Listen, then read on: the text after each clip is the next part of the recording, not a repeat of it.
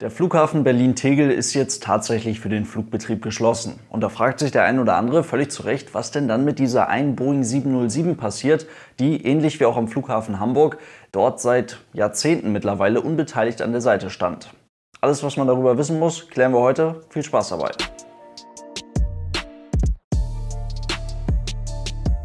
Und damit hallo und ganz herzlich willkommen. Ich hoffe, es geht euch gut was an einigen auch größeren Flughäfen in Süd- oder Mittelamerika zum Beispiel durchaus hin und wieder mal Standard ist. Und zwar so eine kleine Ecke auf dem Flughafengelände, wo einige ältere Flugzeuge des Haus- und Hofcarriers vor sich hin gammeln. Das gibt es hier in Deutschland oder auch in Europa, gerade an den größeren internationalen Flughäfen, eher weniger bis gar nicht. Wahrscheinlich nicht zuletzt auch aus diesem Grund finden wir das natürlich alle wahnsinnig toll und auch um jeden Preis erhaltenswert, wenn man dann irgendwann doch mal ein altes Flugzeug findet. Der Flughafen hier in Hamburg sowie eben bis zuletzt auch der Flughafen in Berlin-Tegel waren bei diesem Thema so ein bisschen Paradebeispiel.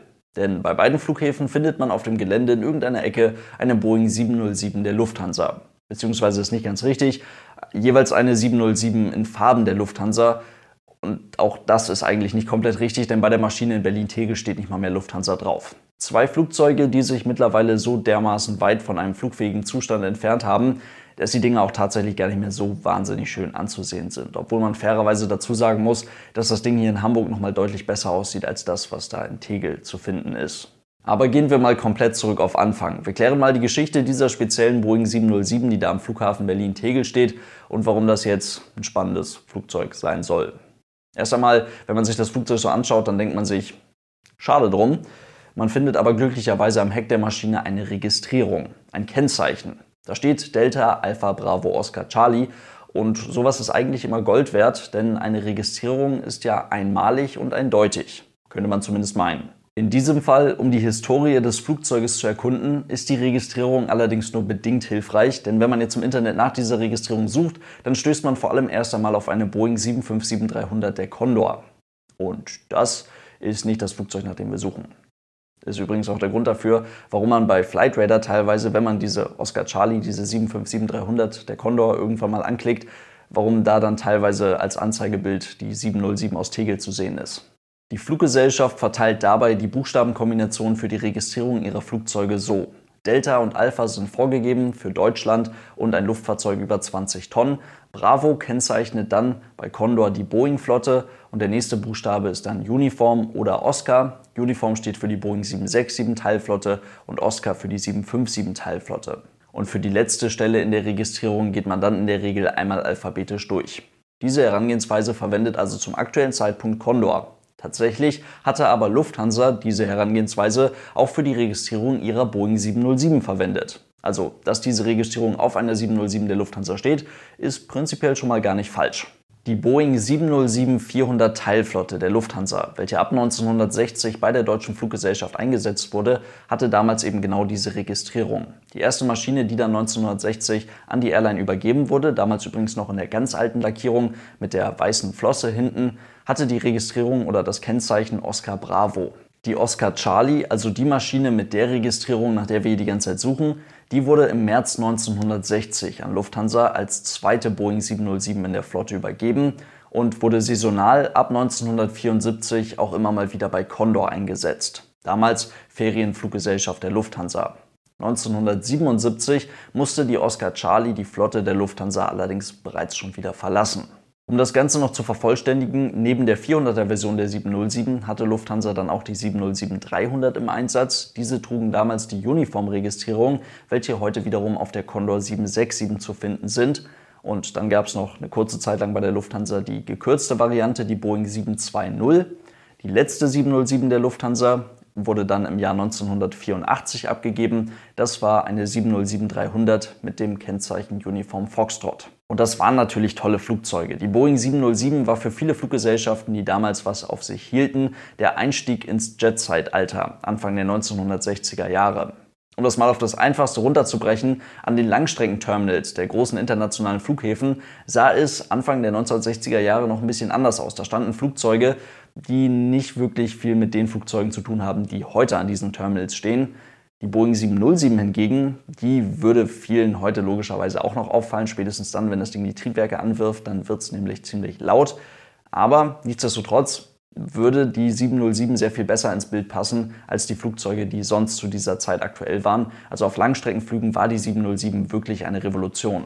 Kurzer Ausflug an der Stelle. Die ersten 707 hatten damals sogar noch Turbojet-Triebwerke, also so ein Pratt Whitney 1100G, was unterm A320 Neo hängt.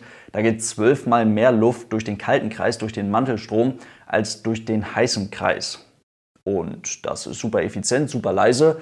Bei der 707, wie gesagt, die ersten Maschinen mit Turbojet-Triebwerken, da war nichts mit kaltem Kreis. Da gab es nur einen richtig heißen Kreis und da hat jedes Stückchen Luft auf jeden Fall nochmal einen ordentlichen Schlag Kerosin gesehen. Chemisch ist das natürlich Blödsinn, aber ihr versteht, was ich meine. War laut. Jetzt aber zurück zu unserer Delta Alpha Bravo Oscar Charlie. Im Jahr 1960, also im Jahr der Indienststellung der Oscar Charlie bei der Lufthansa, wurde das Flugzeug von Willy Brandt auf den Namen Berlin getauft. So viel also zur Verbindung zwischen der Stadt Berlin und der Oscar Charlie. Also warum lässt man dann, wenn dieses Flugzeug ja wirklich bei der Lufthansa unterwegs war, warum lässt man so eine stolze 707 dann am Flughafen Tegel verrotten? Naja, die Historie der wirklichen Oscar Charlie endet über ein paar Zwischenstufen mit Frachtflugzeug in Irland, bla bla, in Afrika bei United African Airlines. Zuletzt wurde dieses Flugzeug, soweit ich das rausfinden konnte, im Libanon, in Tripolis abgestellt. Die Maschine rostete und wurde nach ungefähr zehn Jahren am Boden um 1990 rum dort verschrottet. Das heißt, die Boeing 707, ehemals bei der Lufthansa die Oscar Charlie, die 707 mit der Produktionsnummer 106, die gibt es seit etwa 30 Jahren nicht mehr. Ich bin auch auf eine Quelle gestoßen, die besagt, dass die ursprüngliche Oscar Charlie, also diese 707 der Lufthansa, in Großbritannien auf einem Flugplatz geendet ist und dort verschrottet wurde. Allerdings, soweit ich das herausfinden konnte, das Flugzeug, was da in Großbritannien gelandet ist, das ist die Oscar Foxtrot, also eine weitere Boeing 707 der Lufthansa, die dort verschrottet wurde, aber deren Frontsektion es immerhin ins Deutsche Museum nach München geschafft hat. Aber gut, wenn wir das geklärt haben, was steht denn da jetzt am Flughafen Tegel rum? Das ist tatsächlich auch eine Boeing 707-400, allerdings war dieses Flugzeug nie im Dienste der Lufthansa unterwegs. Das Flugzeug, was dort am Flughafen Tegel steht, ist die 707-400 mit der Produktionsnummer 216. Also eine etwas jüngere Boeing 707-400, welche im Jahr 1961 an El Al, also an die israelische Fluggesellschaft, ausgeliefert wurde. Und dort war das Flugzeug auch ganz normal im Einsatz. In den darauffolgenden Jahren wurde die Maschine dann auch noch an Akia Israel weitervermietet. Bis 1985 war das Flugzeug dort unterwegs und wurde dann von Boeing zurückgenommen. Im November 1986 wurde das Flugzeug dann, allem Anschein nach, vom Flugzeughersteller Boeing zu den Feierlichkeiten zum 750. Geburtstag der Stadt Berlin, welche im Jahr 1987 stattfanden, an die Lufthansa als Dankeschön für 200 Bestellungen bei Boeing verschenkt.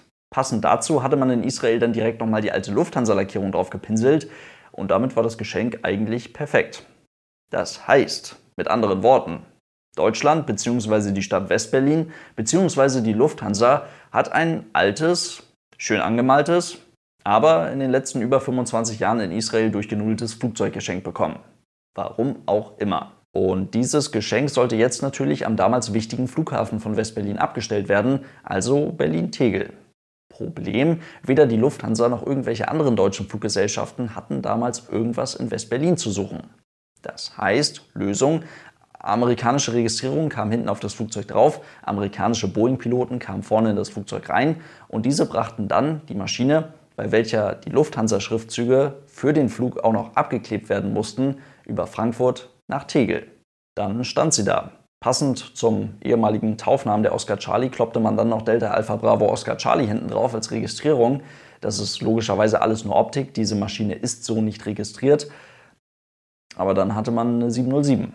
Die Historie dieses speziellen Flugzeuges ist zwar auch interessant. Im Jahr 1980 sollte die Maschine mal entführt werden über dem Atlantik. Das konnte man durch ein abgefahrenes Flugmanöver und, soweit ich das lesen konnte, auch durch einen im Flieger abgegebenen Schuss verhindern.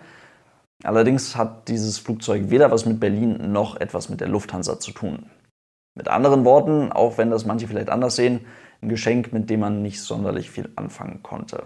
Und so hat man das Flugzeug dann in den darauffolgenden Jahren noch ein, zwei Mal umgeräumt am Flughafen Tegel. Die Maschine war dann glücklicherweise noch eine ganze Weile für die Öffentlichkeit zugänglich, beziehungsweise zumindest für die Öffentlichkeit erreichbar.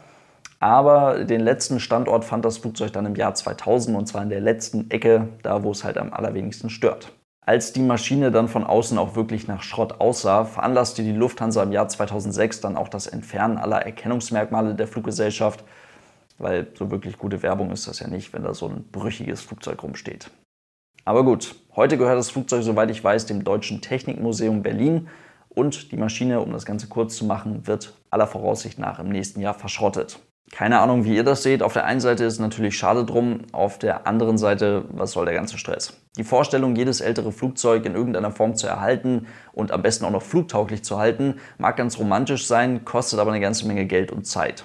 Und wenn weder genug Geld für die U-52 der Lufthansa noch für die Landshut vorhanden zu sein scheint, dann auch nicht für irgendeine 707.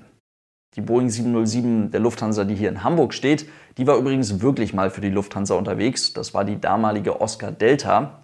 Oscar Bravo hat man draufgeschrieben, das stimmt also auch nicht ganz, passt aber auch eben hier wieder zum Taufnamen zur jeweiligen Stadt. Aber auch hier gilt, die Maschine stand die ganze Zeit draußen und zumindest laut einem Bildartikel aus dem September 2020 soll auch dieses Flugzeug so schnell wie möglich weg. Es ist gut möglich, dass Teile der Tegeler 707 und der Hamburger 707 den Weg in irgendein Museum finden. Allerdings ist davon auszugehen, dass beide Flugzeuge im Laufe des nächsten Jahres verschwinden und verschrottet werden. In diesem Sinne soll es das für heute gewesen sein. Vielen Dank fürs Zuhören. Falls euch die Podcast-Version der Aero News gut gefällt, denkt dran, das Ganze gibt es auch noch auf YouTube als Videos und Aero News Germany hat auch eine Patreon-Seite. Vielen lieben Dank für euren großartigen Support. Lasst es euch gut gehen und dann bis zum nächsten Mal. Tschüss.